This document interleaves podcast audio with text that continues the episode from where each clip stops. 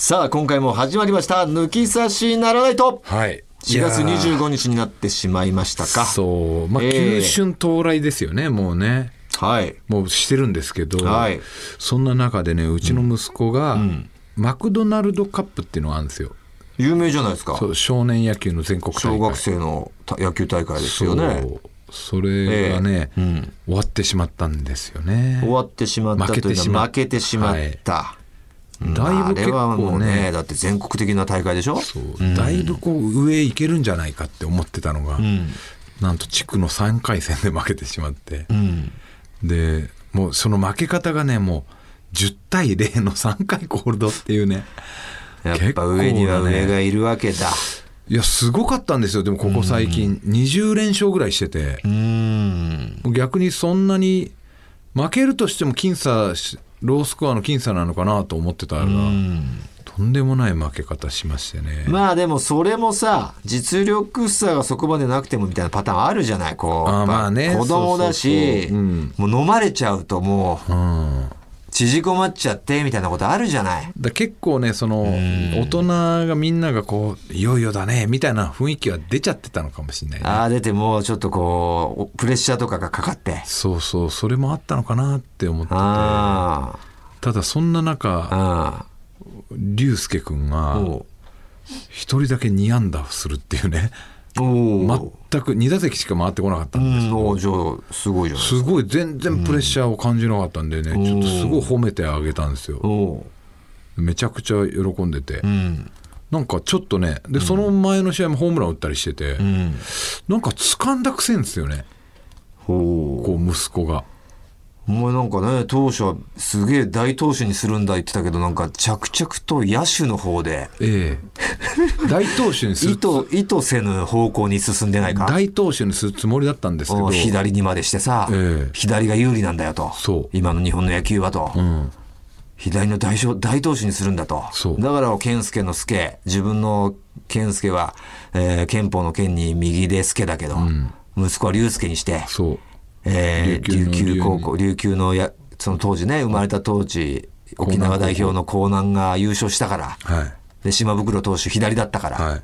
その琉球の竜で、えー、助を俺の右じゃなくて左にするんだ。そう。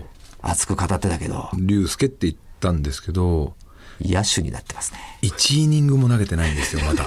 まだ生まれて。なんか投げるの好きじゃねえみたいなことも言ってたいやいや投げるの好きなんですけどあ好きなの？そうそうななぜか知んないけど一回もピッチャーやってないのよ。それで、えーしかも左に変えちゃったもんだからさ守るとこ少ねえのよ。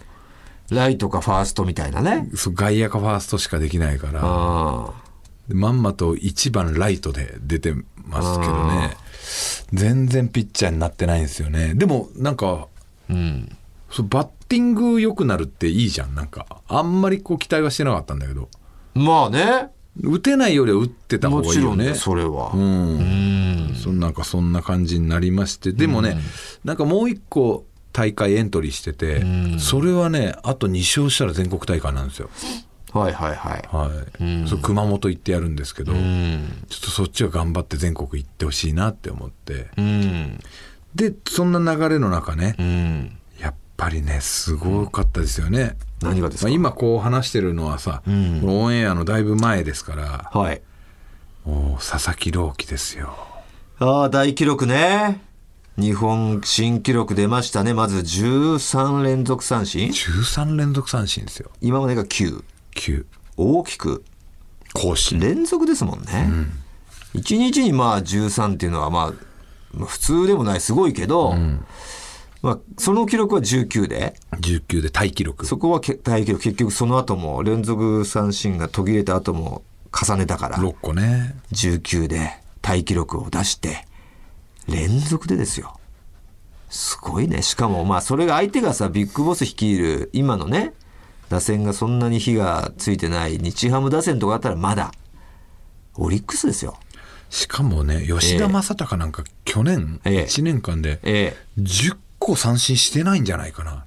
えなるほど。ぐらい三振ほ三ぼしない。めちゃめちゃ少ない。選球眼も良くて。そうその吉田正尚率いるミート率も高い。高いオリックス。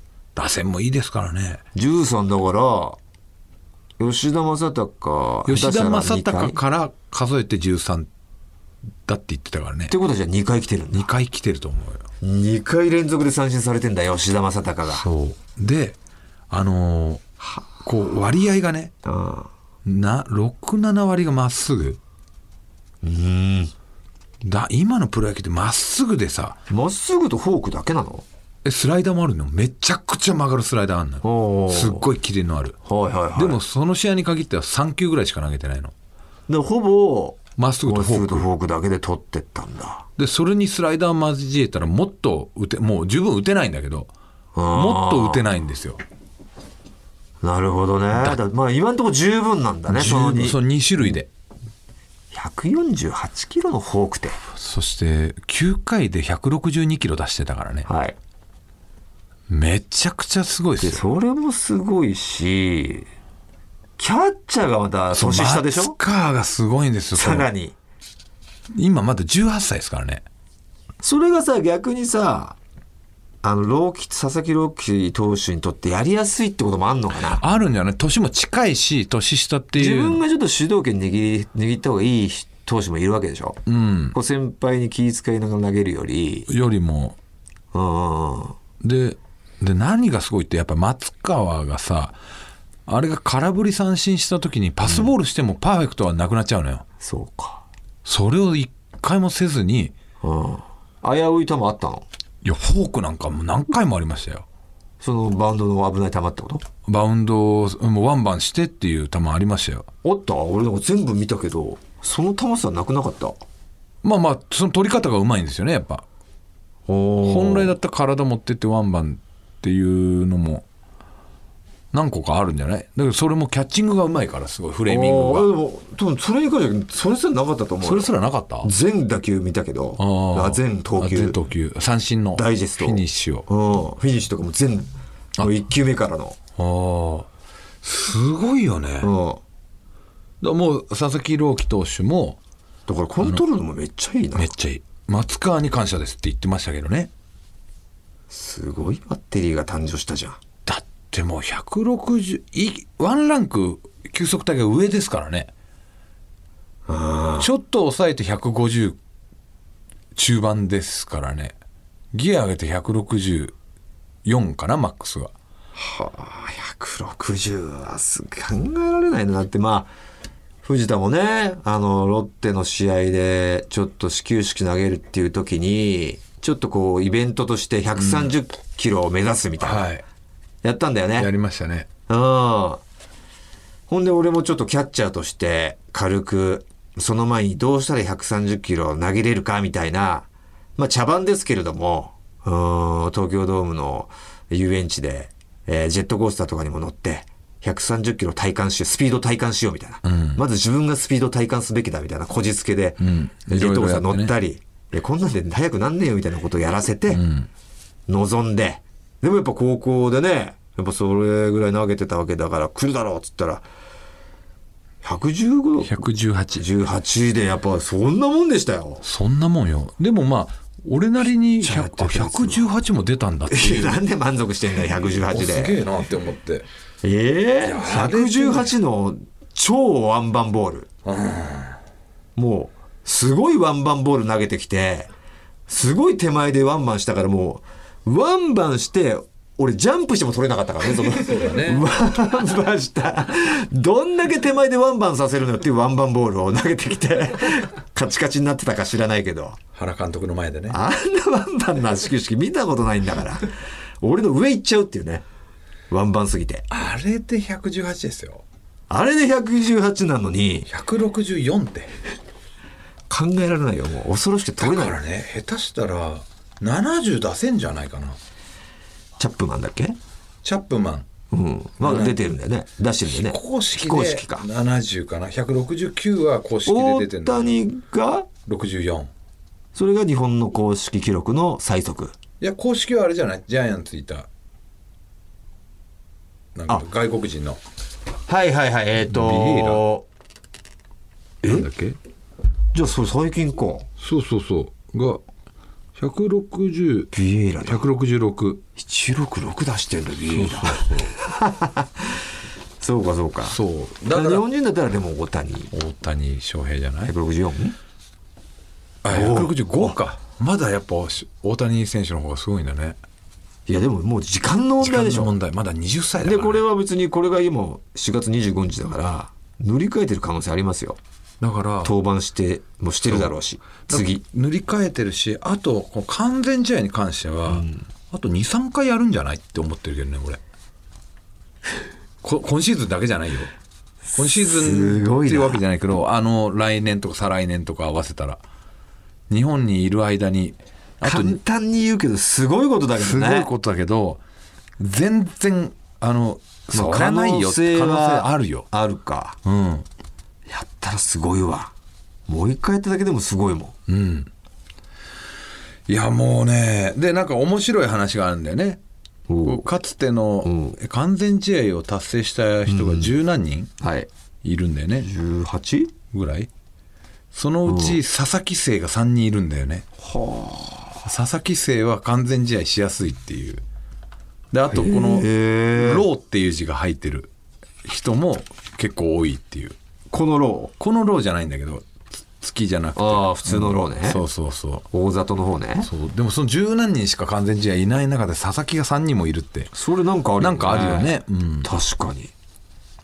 はでもなんかこう分かんないとは言ってたね。あの人間が160キロを投げるっていうことに関して、あうん。もう投げれるは投げれるんだけど、うん。人体的にこうもう無理人間の体的にねうんその170も投げれるんだろうけどうんうん大丈夫なのかってもうリミリミッターオーバーしちゃってるから耐えれないんじゃないか。どんなに綺麗肘やなら骨やらが。そうどんなに綺麗な投げ方してもそんだけの出力はあるんだけど耐え耐えれるのからなって変な話機械で投げてもそのその機械壊れやすくなったりうん。するぐらいなんだろうからそれを人間の体でやってていいのかってことでしょ、そうそうそうそうそう。うん、うんうん。耐えうるのかなっていう。いやでもそういうのが結局今のロッテの育成が完全にしはまってるわけでしょ、うん。大事に大事に。大事にね。本当に大事に育てたもんね。すぐに投げさせずさだから吉井コーチが帯同させて。そう帯同がでかかったんだよね。ファームでも試合に出さ出さないで毎日体作りをやらして。すごいな。で自信はあるって言ってた。去年俺はインタビューしたんだけおどおあの来年どうですかって聞いたらあのそれなりに手応えをつかんで自信はありますって。だからこれが結果ねこうやって結果が出てるから、やっぱそれが正解だよってなってるわけじゃないですか、うんでも変な話今まで通りファームでもバンバン投げさせててどうなったかって結局わからないで終わってるじゃん。うんうんうん。まあそれやってても結果もっとすごくなってた可能性もあるもんね。だからね。比較ができないのがこれ。そうだよね。どっちが。どっちが本当にいいのかっていうのがさ。まあでもあのクラスになると、うん。もういいんじゃない？これが正解だと、うん。だから結局要は大船渡だっけ？うんで決勝投げなかったみたいのも正解。今考えたら正解かもしれないし、ね、結構あの時賛否でねうん。P が多かったじゃないですか。投げさせろよと。国母監督がねうん叩かれ叩かれてたけど正解だったそこで投げさせずに正解だったんじゃないってなるよね。なるし。うーん。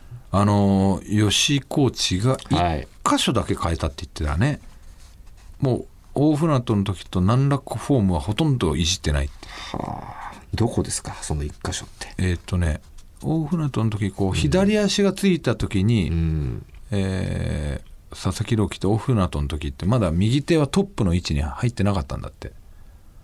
はい。でほもうこう上げてる左足をまず上に上げて、上げてビヨーンって伸ばして着地して。時に腕上がってトップ入って本来投げるじゃよりしなりを入れてたってことというかそのタイミングが遅かったというか。そうそうそ踏み込んでからその時にまだ横向いてんだって胸は。だけどそそれを左足がついてすぐにこう体を反転させる。ついた瞬間に。ついた瞬間にもう胸が見えるようにだから腕を早く振るっていうかね。腕のし腕のこの、まあ、しなりはあるんだけど、腕の回転を速くするっていうことをことをそれがメジャー式なんだって。そのそこだけ変えたって言ってて。あとはもう吉井コーチが言ってたのは、もう何にもしないで大船渡の、あの高校生でさ、もう1578投げてたわけじゃん。ってことはもう何にもいじる必要がないっていう。そうかそのまま普通に怪我さえしなければしなければ勝手に育つ。育つんだと。だから、あんだけの大気だから大事に育てなきゃいけないっていうのももう分かってるんだけど、大事に育てることって何かって言ったら、何もしないことだ。ことで言って無茶させなければそう。もう勝手に。普通に勝手に勝ちますよと、ん。本当そのとになってるね。そう。だから慎吾小野慎吾コーチいるじゃん、うん。我々のね同郷の、で慎吾も今一軍のチングコーチなのよ。今年から。もで慎吾どうすんの？って朗希が入った時に言ったら、いやもうほんとすっごい責任だよとかって言ってて、ううん。で宝を預かってるわけだからね。いやもうこれは本当にこっちもプレッシャーかかるよって言ってたの最初、でどうなの？って聞いたらいやもうほぼ吉井さんと話したんだけど、何にもすんなって 勝手に育つって。なるほどね、うん。その通り育ったとそう。だからフィールディングとかそういうところぐらいはまあ、まあ教えてもうプロの牽制とかね、ん。そんぐらいだって言ってた。投球はまあ任せてんだもう本人に。任してる。いやすごいよあれは。いやー素晴らしい逸材出てきました皆さん、楽しみですね。言ってもらいたい今すぐメジャーでも多分通用すると思うんだ通用すよねるだろうね。うん。今年はもうフルでローテーションを守らせるわけでしょ。だからう。んまあ調子のね良し悪しもあるだろうけど、えまあ、その調整の仕方もまだ、週ね一、未熟だから、ん。あれかもしんないけど、まあ、それを身につけた時、マー君抜くんじゃねえかな。24勝抜くんじゃない？やばいよ、見たら。楽しみですよこれ皆さ本当に。んねえ行ってみましょう。はい。オールナイトニッポンポッドキャストトータルテンボスの抜き差しならないとシーズン 2!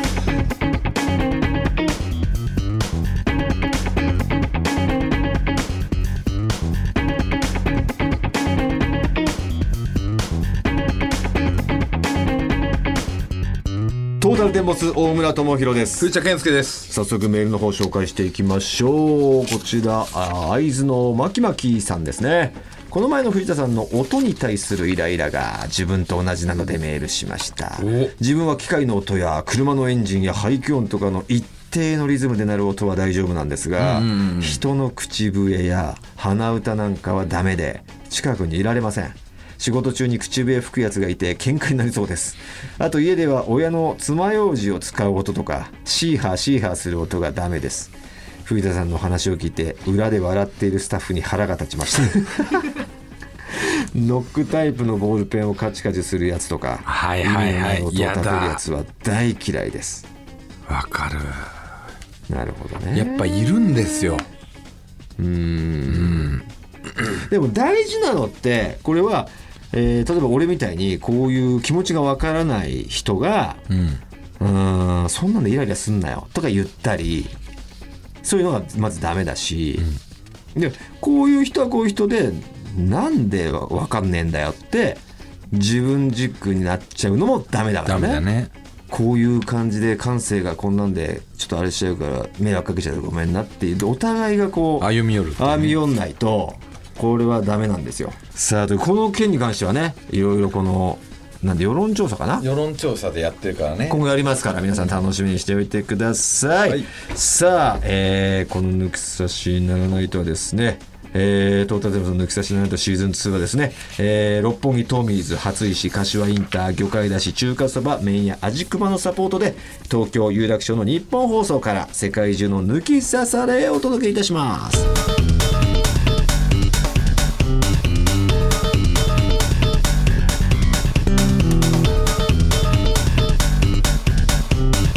トータルテンボスの抜き差しならないと。それでは今週はこちらのコーナーからお送りしましょう。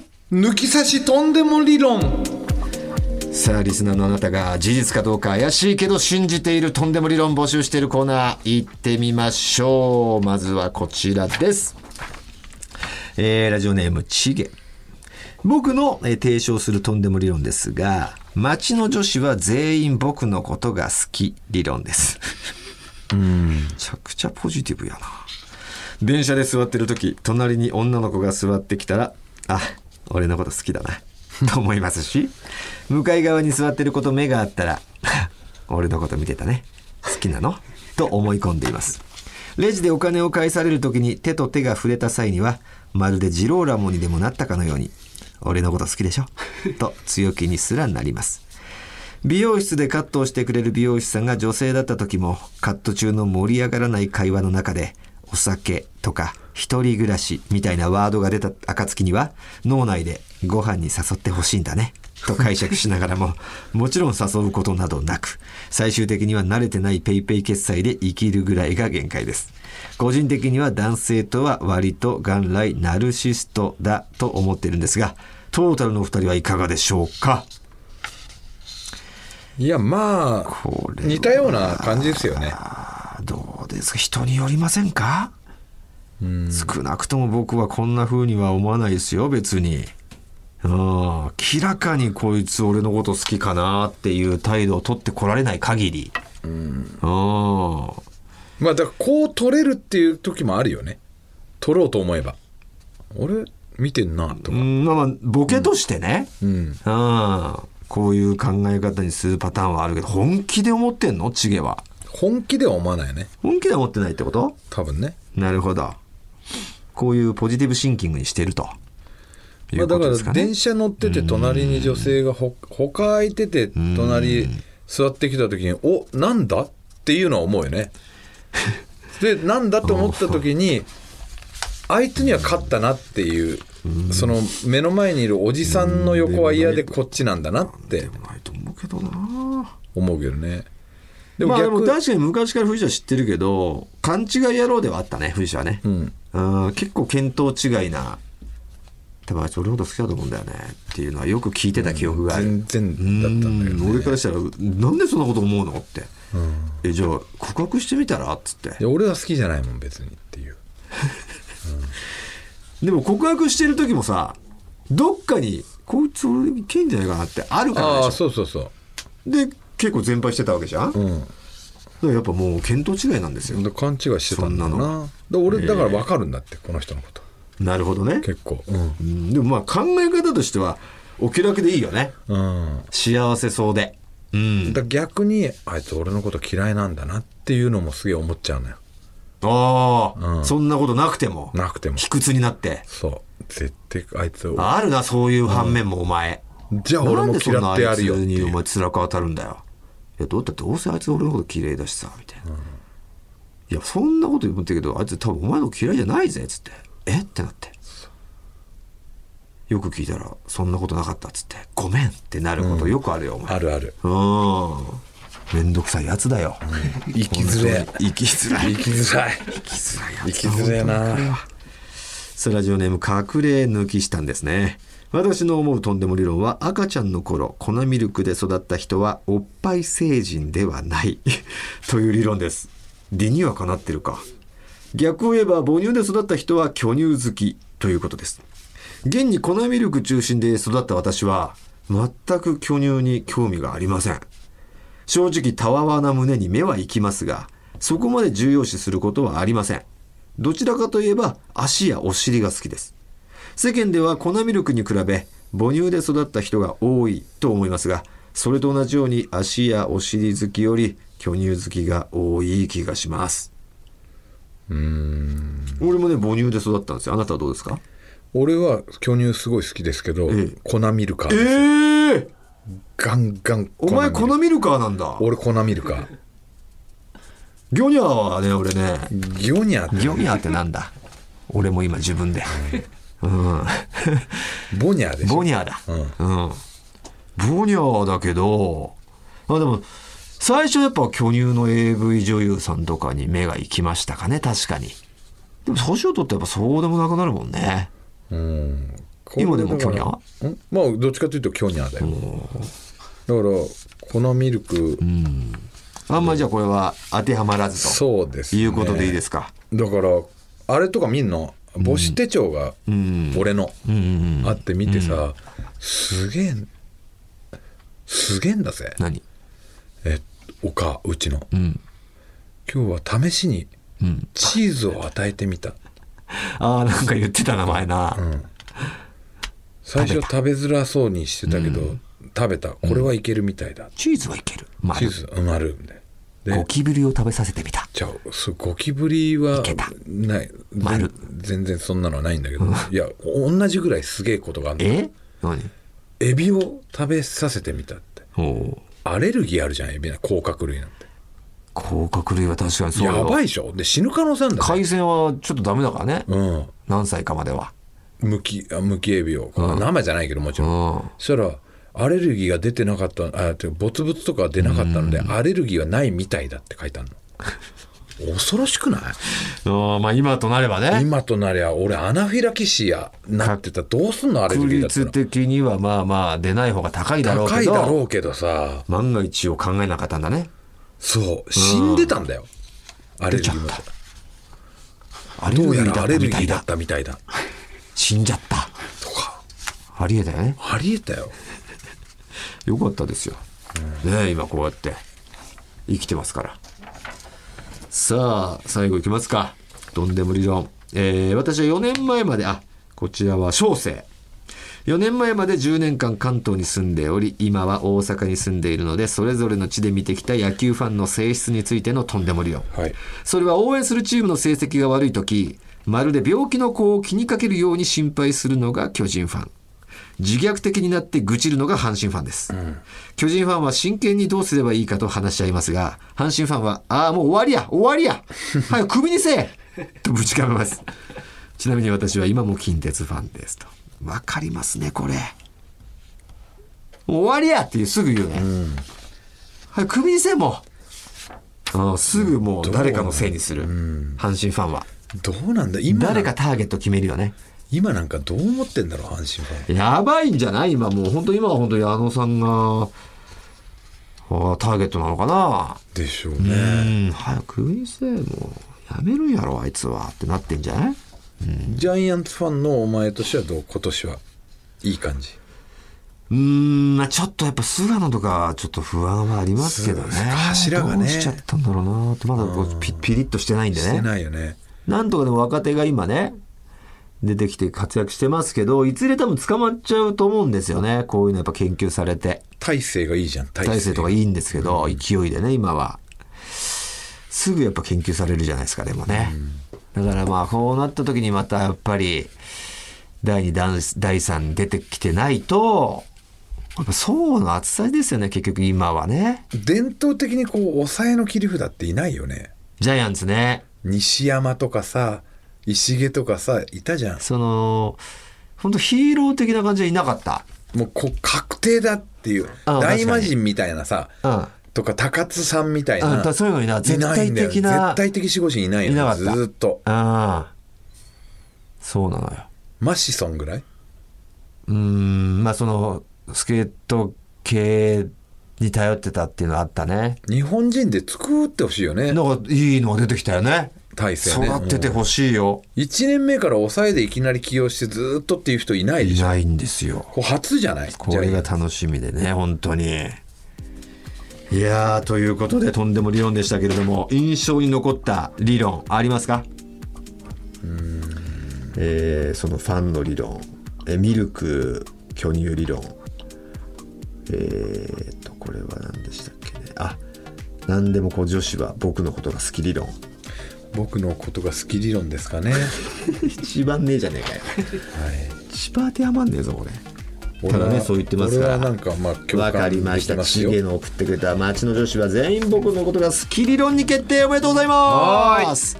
えー株式会社ウルトラチャンスさんからご提供いただいたガット社のワインかホホバオイルをプレゼントし、サイン番組ステッカーをプレゼントしたいと思います。おめでとうございます。さあということで、えーアドレスをお願いいたします。はい、TT アットマークオールナイトニッポンドットコム TT アットマークオールナイトニッポンドットコムですメールは件名にとんでもと書いて送ってください。待ってます。オールナイトニッポン」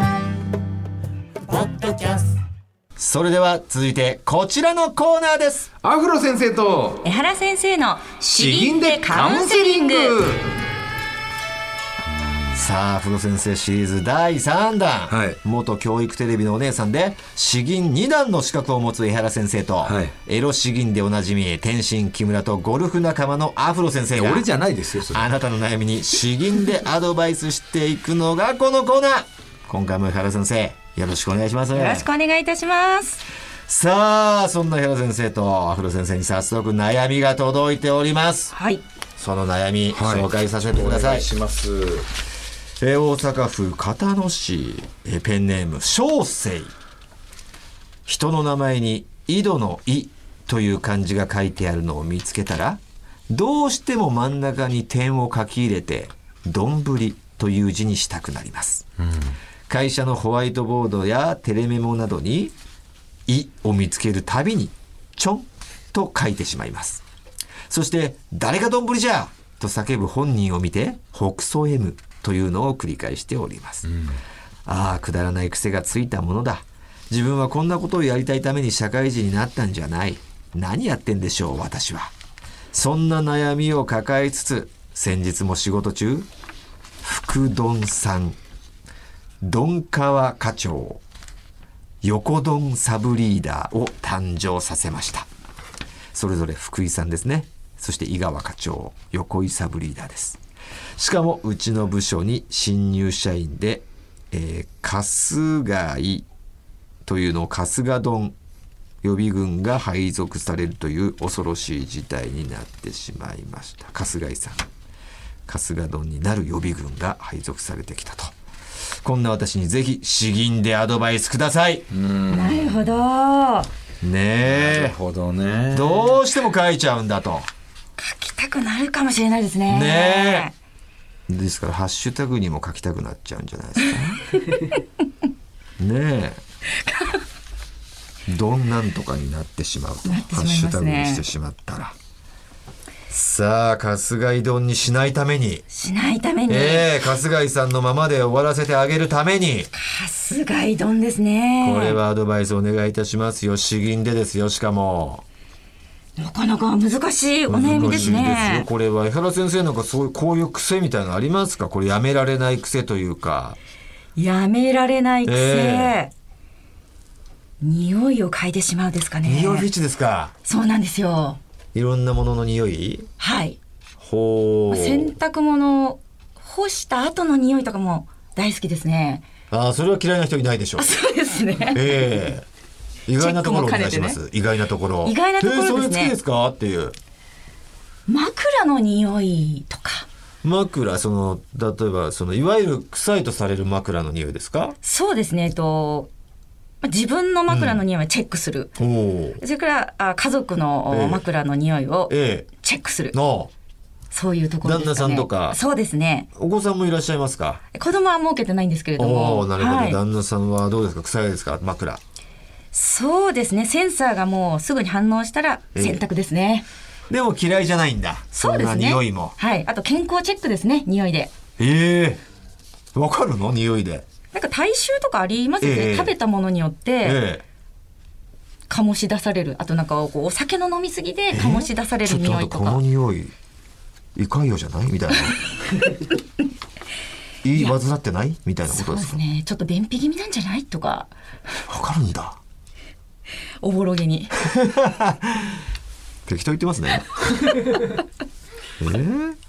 どうですか？アドバイスできましたか？そうですね。はいちょっと考えてみもうアました。フロ先生がもう詩吟考えるの必死なんだよ。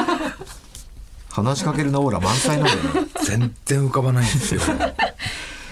非常大丈夫です。その間にね。ね。えー、江原先生言ってくれますから。承知いたしました。吟じてくださいでは私整いましたので、お。吟じさせていただきまおす願いします福井福井さん。あごめんなさい。間違えた。いやもう一回。やって間違えるテンションじゃないんですよ。うん絶対間違えちゃダメなテンションで入ってるから、すご超い恥ずかしいです。超恥ずかしい。よね。かっこいいとかあのテンションで始めたら、ミスるの一番恥ずいですよね絶対ミスっちゃダメですよ。はい人としてね。やりきらない人ともうすごい恥ずかしい時間になりますからあれでミスったら素に戻る時の恥ずかしさったらないんですから悩みに真剣に。2回目の福井福井いけます？もう一回笑っちゃいますよね。これはでもぜひ使ってほしいですよ、はい。このまま。福井福井ははずいっすね。恥ずいっすね。あれ絶対間違えないでほしい。もう二度と今度は間違えないでください、はい。聞いてる人は楽しいんじゃない楽しいですかです楽しいです、まあまあめちゃくちゃ面白いですね。すげえ笑っちゃいました。もういいですか？恥ずかしめられました、はい。お願いします。ちょっとなんか心配になっちゃうの。はい行きましょう、は銀じます、はい。福井福井丼さん井川丼川課長横井横丼さぶりだ。新入社員で春日丼誰が丼じゃ。職場が和やかになって結構です。そのまま続けましょう。なるほど直すことないじゃんと。とてもいいと思いました。楽しい職場だなと思いました。その誰が丼じゃって言ってる人も悪い気はしてないと。そんなように見受けられたんですが、なるほど。僕もそう思いますよ。んでるんじゃないかなと。まあいたずらじゃないですもんねこれはね。そんなにいたずらというかその、ね、剣幕悪意はないですしね。ね起こることでもないかなと。皆さん大人ですし誰が丼じゃ俺っていうやつは。やっぱ人としてね欠落してますもんね。誰だこれ。出てこいみたいな。そうですね。あの精神不安定ですね。そんな人がいてもそそそその感性がおかしいよっていうことですもんそねんな気がいたしました。なるほどいいアドバイスいただきました。よかったです。2回目ハラハラしましたけども。なんとかなんとか。やりきっていただいたんで、ありがとうございます、ええ。さあプロ先生。はい。いけますかいけるんですか？いけないんですか？どっちなんだい？いや筋肉んだから。どっちなんだい？いけます。いけます。ちょっと待ってくださいまだ。いけないんだよ。だいぶハードル上がりますよ。そんなに真剣に考えられて真剣に書かれたら。いいんですか？どんどん上がってきますけど。非常に楽しみですね。ねえ。いやーでもコツとかありますか？詩吟の一番大切なのは、ええ。大きな声だそうです。詩吟の。それでいいんだ。はい、先生からは出てればそうとにかく大きな声で元気なさ80%でいそうですね、ほはい、試験に向かう時もうええ。とにかく大きな声出しなさいってそれしか先生おっしゃらなかった試験があって、はい。落ちるってことももちろんあるんですか？その試験にそうめったにもう先生が試験受けなさいっていう状態ですので、えええー落ちるってことはそうめったにないと思うんですけどあのおじいちゃまたちに紛れてあのへえ。学生服で試験受けてました。やってきたんですね。OK です。整ったみたいです。はいそれ整いではました。藤田さんお願いします。銀じます僕も同じく点をつける癖がある僕の場合は第二点をつけて犬にする。だから心の中ではいつも犬村。誰が犬村じゃ。はい。誰が犬村じゃ安心してください。え？はい、僕も、ええその大きいにいつも点をつけたくなっちゃうんですよね。本当ですか？嘘です。やめてくださいアドバイスのために。嘘ですよ。そんな嘘作るの。嘘です、全くそんなもう響か響きが響かないんで。はい。嘘を題材にしてアドバイスされても。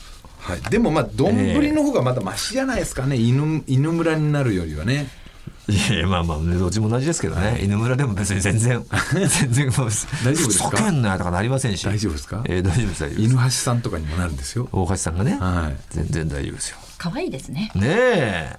いやだからこれぐらいのことは気にするなということみたいです。です。お二人の先生は。はい。ねえ安心して続けてくださいということでしたねえどうだったでしょうか？解決できたんではないでしょうですかね。はい、ねえというか今後もね江原先生アフロ先生に詩吟でアドバイスしてほしいというあなた悩みを募集しております、えー重めのものから些細なことまで何でも OK です。アドレスお願いします、はい、TT アットマークオールナイトニッポンドットコム TT アットマークオールナイトニッポンドットコムです。メールを紹介した方には、クオカードか電話を差し上げますので、必ずどちらが希望か書いて送ってください。あなたの悩みお待ちしてます。お待ちしております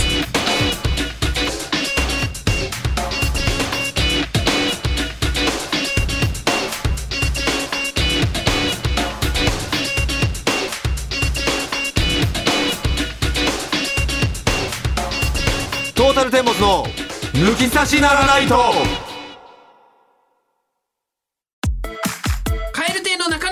そしてはい岩倉さんもいます。オールナイトニッポンポッドキャストカエル亭の殿様ラジオ。どんな番組か説明お願いします。